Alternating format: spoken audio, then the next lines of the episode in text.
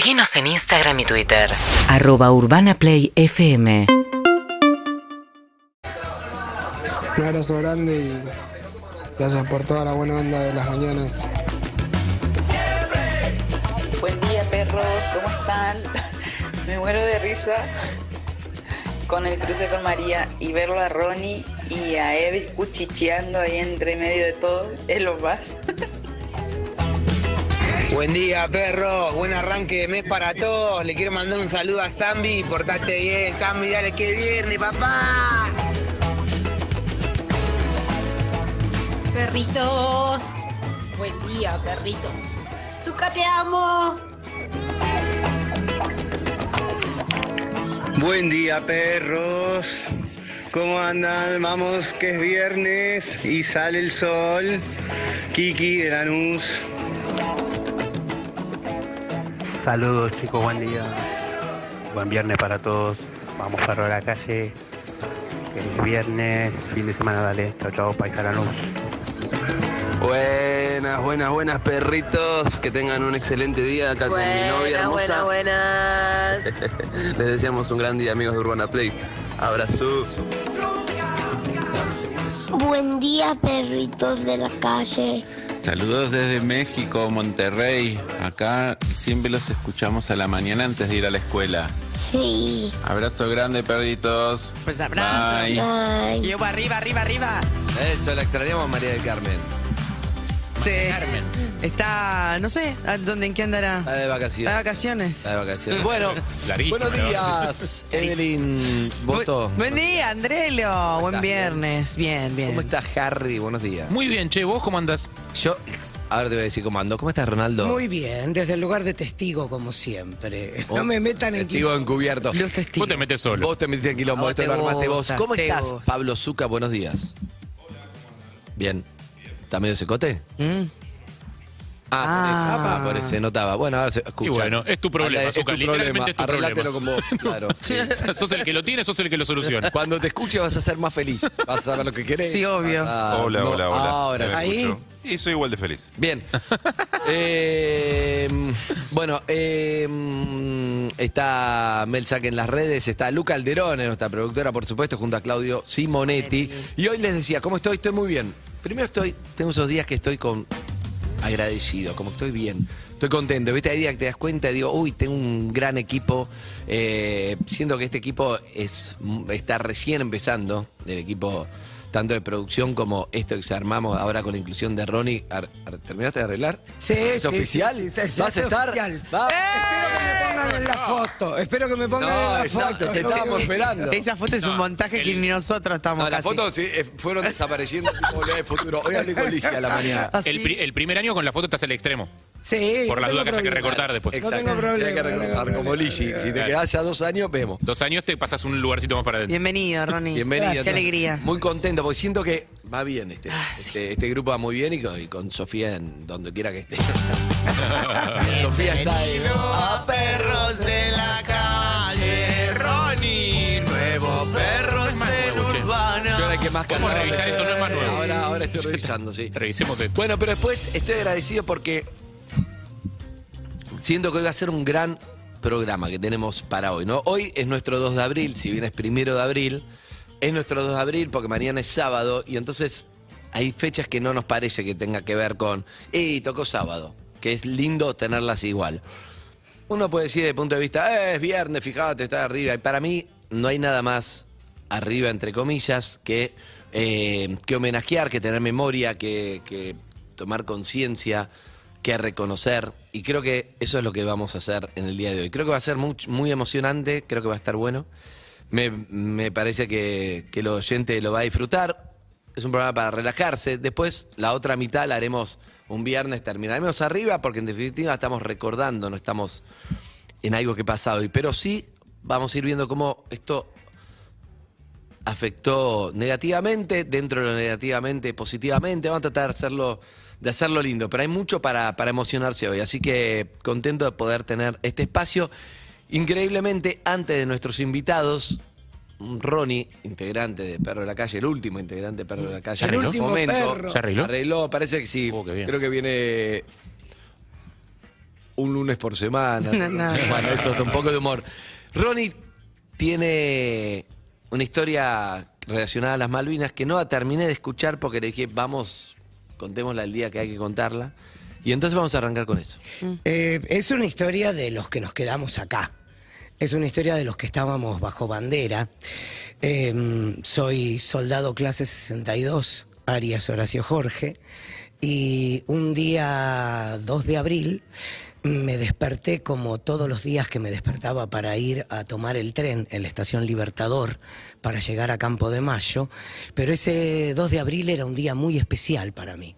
Me levanto a las 4 de la mañana, me pongo el uniforme de salida, una cosa espantosa, color caca, con birrete, que ni siquiera parecía a las chicas de las películas de Abbott y Costello. Sin can- etiqueta, sin cuando etiqueta. cantaban las tres sin etiqueta y de una lana berretísima.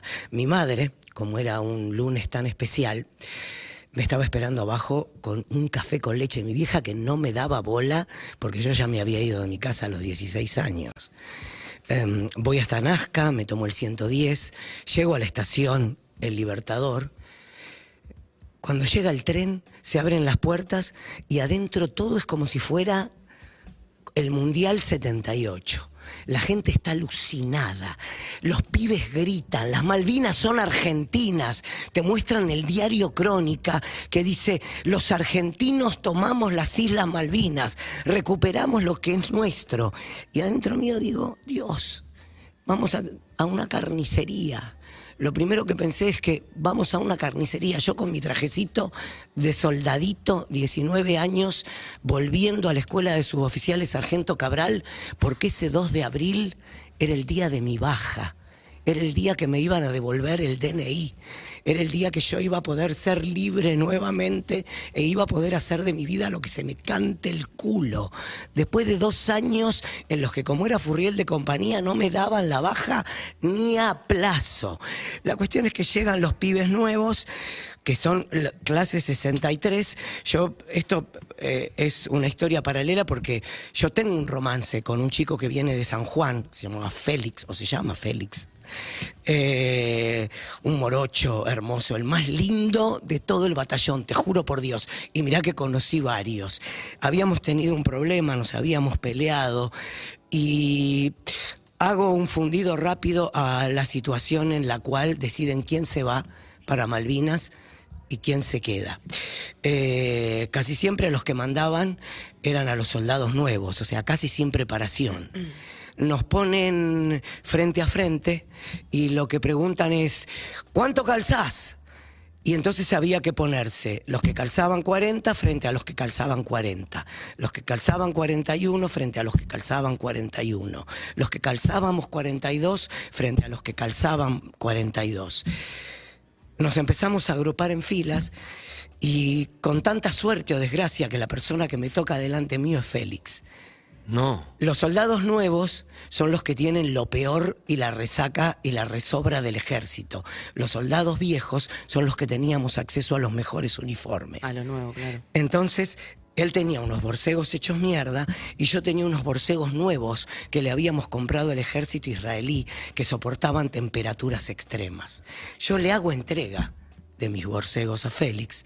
Félix agarra su mochila, se sube al camión que lo lleva al Palomar y del Palomar vaya a saber a dónde.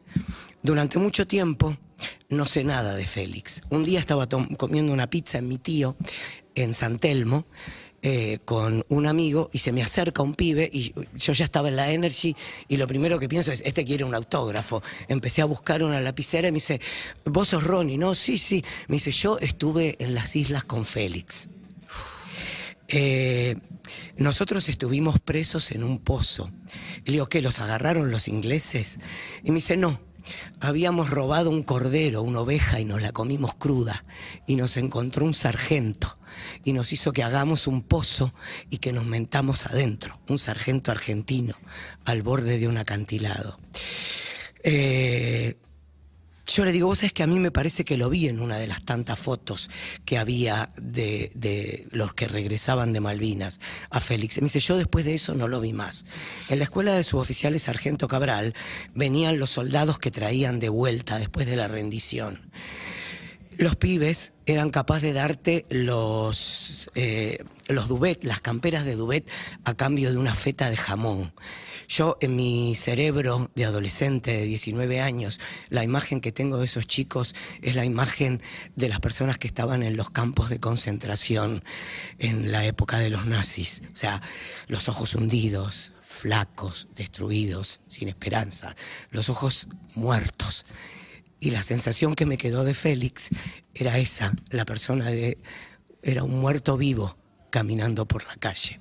Cuando empecé a investigar el tema de lo que había sucedido con los excombatientes, me entero de algo mucho más cruel. Los borcegos que había comprado el ejército argentino, que eran para temperaturas extremas, eran para temperaturas extremas de más de 50 grados. O sea que no cubrían de frío. Por eso la mayoría de los pibes que volvieron de Malvinas volvieron con los pies engangrenados. Sé que es una historia de los que nos quedamos en el continente, sé que es una historia de los blanditos, sé que es una historia de, no sé, una historia de amor. Y también sé que es una historia que no nos tenemos que olvidar, porque íbamos a vitoriar a un hijo de puta borracho que solo nos mandaba al matadero como nos venían mandando al matadero hace no sé cuántos años. Eh, sé que somos como la novia dejada de lado los argentinos. Siempre nos unimos y siempre nos terminan cagando. No fue un mundial, no había nada que festejar, nos iban a sacrificar. Gracias, Ronnie. Este tema eligió Ronnie.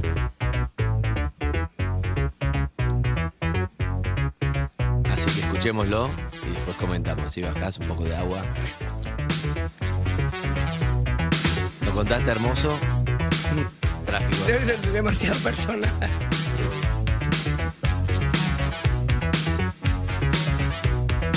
UrbanaPlayFM.com